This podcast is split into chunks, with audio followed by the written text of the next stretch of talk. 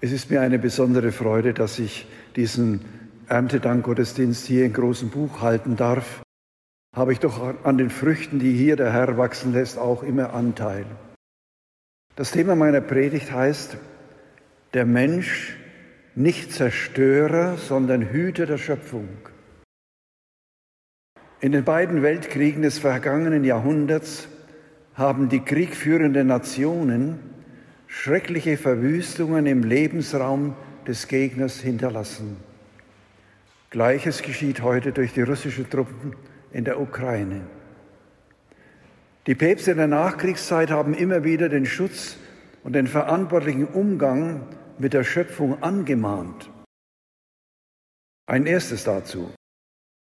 Die Schöpfung ist unsere irdische Lebensgrundlage. Franz von Assisi lobt Gott durch unsere Schwester Mutter Erde, die uns erhält und lenkt und vielfältige Früchte hervorbringt und bunte Blumen und Kräuter. Freude an der Schöpfung. Im Herbst werden in Bengalen große Feste gefeiert, obwohl man in dem Land ein unbeschreiblich große Armut herrscht. Ein deutscher Beobachter fragte die Leute, wie sie dazu kämen, derart fröhlich zu sein, trotz ihrer Armut. Ein Hindu antwortete ihm, es ist die Freude, ein Geschöpf zu sein, das Gott aus Freude erschaffen hat. Eine großartige Antwort. Hier hält einer das Fest seiner eigenen Not entgegen und findet so zur Freude und zur Fröhlichkeit. Vielen von uns sind solche Gedanken nicht besonders vertraut, obwohl sie ganz und gar christlich sind. Der Prophet Habakkuk erlebt die Zerstörung die seines Lebens nährende Schöpfung. Er weiß sich dennoch von Gott getragen und geliebt. Und was sagt er vor Gott? Zwar blüht der Feigenbaum nicht, an den Reben ist nichts zu ernten, der Ölbaum bringt keinen Ertrag, die Kornfelder tragen keine Frucht, im Pferch sind keine Schafe, im Stall steht kein Rind mehr. Und jetzt kommt's. Und dennoch will ich jubeln über den Herrn und mich freuen über Gott, meinen Retter. Das sagt also einer, der einen furchtbaren Krieg überstanden hat. Uns trägt nicht immer jubilierende Freude an der Schöpfung. Uns drückt heute eher die Last der Verantwortung für die Schöpfung. Unsere Sorgen um unsere Erde und die Nöte unseres Lebens sind oft so bedrückend, dass einem das Feiern vergehen könnte. Unsere Schwester, die Schöpfung, schreit auf wegen des Schadens, den ihr aufgrund unverantwortlichen Gebrauchs und des Missbrauchs der Güter zufügen, die Gott in sie hineinlegt. So schreibt Papst Franziskus am Anfang seiner Enzyklika Laudato Si. Dieser Erschöpfungsschrei zeigt sich in der weltweiten Klimaveränderung und deren Folgen, in verheerenden Wirbelstürmen, im Schmelzen der Gletscher und des Eises am Nord- und Südpol. Vom Ansteigen des Meeresspiegels sind weite Teile der Küsten vieler Länder betroffen. Ist die Existenz unzähliger Menschen gefährdet? In der zunehmenden Hitze in Südeuropa oder auch in Kalifornien zerstören gewaltige Waldbrände den Lebensraum von Mensch und Tier. Gerade die Freude, ein Geschöpf zu sein, das Gott aus Freude erschaffen hat, könnte Kräfte in uns frei machen, die der ganze Schöpfung zum Heil und zum Segen wird. Es kommt darauf an, dass wir unsere Erde und uns selbst wieder mit den Augen Gottes sehen lernen. Die heutigen Texte der Bibel wollen uns dazu anleiten. Ein zweites, der doppelte Ursprung des Menschen. Wir haben es in der ersten Lesung gehört von Gott geschaffen, aus Erde, aber durch Gottes Odem lebend, nennt der hebräische Urtext den ersten Menschen. Aus der Adama ist er gemacht. Adama heißt Erdboden. Gott macht also den Menschen aus dem Stoff dieser Erde, aber das, was den Menschen lebendig macht, ist etwas, was von Gott selbst kommt. Es ist göttlicher Lebensodem. Mitten unter den von Gott geschaffenen Pflanzen und Tieren findet sich der Mensch vor. Die Dinge und Lebewesen sind gut und er, der Mensch, als ihr Höhepunkt, ist sogar sehr gut. Die Erde gehört zum Menschen und er zu ihr. Die Welt um uns herum ist unsere Mitwelt. Leider reden wir immer noch von Umwelt, Umweltschäden, Umweltschutz. Unsere Sprache verrät, wie sehr wir uns noch immer der Schöpfung gegenüber statt ihr zugehörig sehen. Viel persönlicher werden wir angerührt, wenn wir von Mitwelt und Mitweltschutz sprechen. Beide Schöpfungsberichte sind sich darin einig. Der Mensch lebt mit der ihn umgebenden Welt.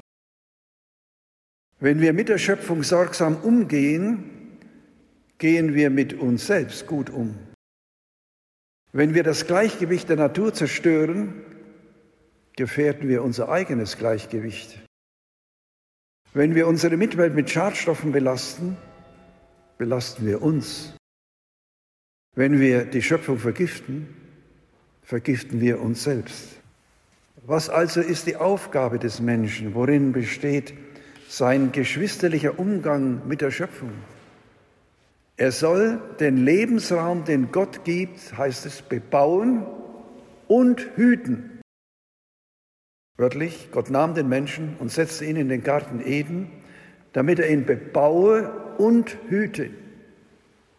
Ein Garten ist in der damaligen Nomadenwelt für den in der Steppe der Wüste lebenden Menschen etwas ungemein Kostbares. Der Mensch muss mit ihm behutsam und sorgsam umgehen. Schon wenn er ihn vernachlässigt, fällt der paradiesische Ort in die Wüste zurück. Wenn er sich gar an ihm oder der gottgewordenen Ordnung vergreift, verschuldet er selbst sein Verschmachten, seine Not, seinen Untergang. Das Buch Genesis bildet hier nicht etwa eine primitive romantische vorsintflutliche Geschichte. Es sieht in der vorgefundenen Schöpfung einen konkreten Auftrag Gottes. Dieser Auftrag wurde nie zurückgenommen. Auch der heutige Mensch hat sich ihm in wahrhaft kosmischer Demut unterzuordnen oder er verursacht seinen eigenen Untergang. Wenn sich der Mensch in maßlosem Hochmut, in ausbeuterischer Bedürfnisbefriedigung der Schöpfung bedient, statt sie zu bebauen und zu hüten, führt dies in Wiederholung der Ursünde zur Zerstörung und Vertreibung aus dem Paradies, aus dem gottgeschenkten Lebensraum. Damals wie heute ist die Urversuchung das egoistische Ich mache, was ich will und was mir nützt. Die große Gefahr für den Menschen und seine Mitwelt.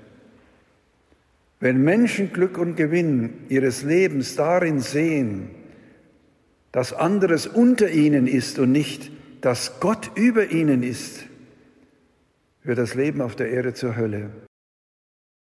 Das macht euch die Erde untertan muss immer in Verantwortung vor Gott als Hüter seiner Schöpfung geschehen. Und deshalb müssen gerade wir Christen die Lobby, der Anwalt der Schöpfung unserer Mitwelt sein. Und mit bin ich beim dritten Punkt, der Christ und die Schöpfung. Wer als Christ die Schöpfung betrachtet, findet bald zu Aussagen über Christus. Er ist im Kolosserbrief der Erstgeborene der ganzen Schöpfung. Auf ihn hin ist alles geschaffen. Er ist vor aller Schöpfung, heißt es da. Ein Lied, das mit großer Wahrscheinlichkeit schon im urchristlichen Gottesdienst gesungen wurde. Hier wird an alttestamentliche Erkenntnisse angeknüpft. Was wir von Adam mitten in der Schöpfung gesagt haben, hier wird es auf Christus bezogen. Er allein repräsentiert den unsichtbaren Gott in der Schöpfung. Denn er ist die Ikone, das Abbild Gottes des Unsichtbaren. Der Glaube an den auferstandenen Christus bekennt, er hat jetzt diese Stellung inne, das grundsätzlich mit Gott versöhnte All, auch wenn es jetzt noch seufzt und leidet, gehört zu ihm wie der Leib zum Haupt. Also die ganze Schöpfung gehört zu Christus. Sie ist sein Leib. Er und die Schöpfung gehören zusammen. Durch die Menschwerdung des Gottessohnes hat sich Gott auf seine Schöpfung total eingelassen. Vergessen wir das nicht. Durch die Auferstehung und Erhöhung des Gottmenschen Jesus Christus hat er seine Schöpfung ganz an sich gezogen und in sich aufgenommen, ja, in den Himmel aufgenommen. So ist es gerade für Christen ein unerträglicher Gedanke, dass diese Schöpfung, der sich der Sohn eingebunden hat, verdorben und zerstört wird. Wie es gerade in furchtbarer Weise durch Putins russische Armee in der Ukraine geschieht. Ein zweites dazu, das Gericht Gottes über die Zerstörer. Im letzten Buch der Bibel, der Offenbarung des Johannes, da der Engel Gottes die siebte Posaune bläst, wird es verkündet. Da kam dein Zorn und die Zeit, die Toten zu richten, die Zeit, deine Knechte zu belohnen, die Propheten und die Heiligen und alle, die deinen Namen fürchten, die Kleinen und die Großen. Und jetzt kommt's, die Zeit, alle zu verderben, die die Erde verderben. Das ist das Gericht Gottes. Es hängt also unser ewiges Heil daran, wie wir mit der Erde, mit der Schöpfung Gottes umgehen. Die Kirche stellt uns den heiligen Franz von Assisi, dessen Fest wir am kommenden 4. Oktober feiern, als Beispiel vor Augen. Seine tiefe Christusliebe hat ihn zu einem geschwisterlichen Verhältnis zur ganzen Schöpfung gedrängt. Zärtlich nennt er seinen, in seinem Sonnengesang Luft, Wind, und Feuer seine Brüder und die Erde und das Wasser seine Schwestern. Und mit bin ich beim vierten und letzten Punkt. Der Lobpreis Gottes an Erntedank weckt in uns neue Lebensfreude. Wenn wir wieder lernen, von Gott und vom Mensch gewordenen, auferstandenen Christus her der Schöpfung zu begegnen, wenn wir der Schöpfung in geschwisterlicher Aufmerksamkeit und Liebe begegnen, wird sich die Lebensfreude wieder einstellen, dann ist die Zukunft der Erde wieder voller Hoffnung. Jeder Christ ist verpflichtet zu mahnen und mitzuarbeiten, dass die kostbare Erde für uns und für die kommenden Generationen kostbar bleibt. Erntedank heißt Gott danken für die Gaben seiner Schöpfung, die uns nähren und am Leben erhalten. Erntedank heißt aber auch als dankbare Menschen Gott als Herrn der Schöpfung anerkennen. Es gibt heute viele Mitmenschen und Mitchristen, die sich der Bewahrung der Schöpfung zur ständigen Aufgabe gemacht haben. Wir sollten sie nicht als Spinner abtun, sondern ihre Mahnungen und Ratschläge ernst nehmen. Wir sollten uns aufklären lassen, wo wir selbst an der Gefährdung und Zerstörung unserer Mitwelt die unsere irdische Lebensgrundlage ist, beteiligt sind. Schon 1971 hat der selige Papst Paul VI. vor der dramatischen Folge der unkontrollierten Tätigkeit des Menschen gewarnt. Wörtlich sagte er, infolge einer rücksichtslosen Ausbeutung der Natur läuft er Gefahr, sie zu zerstören und selbst Opfer dieser Zerstörung zu werden. 1971 hat es Paul VI. gesagt. Das Evangelium hat uns gezeigt, wie Gott ohne unser Zutun für seine Schöpfung sorgt und wie herrlich sie ist. Ahmen wir Gottes Liebe zu seiner Schöpfung nach. Alles, was wir brauchen, wird Gott uns geben, wenn wir seine Schöpfung lieben und hüten, ihn als den Ursprung und den alleinigen Herrn der Schöpfung anerkennen und anbeten. Denn er hat sie uns gegeben, damit wir leben und nicht damit wir zugrunde gehen.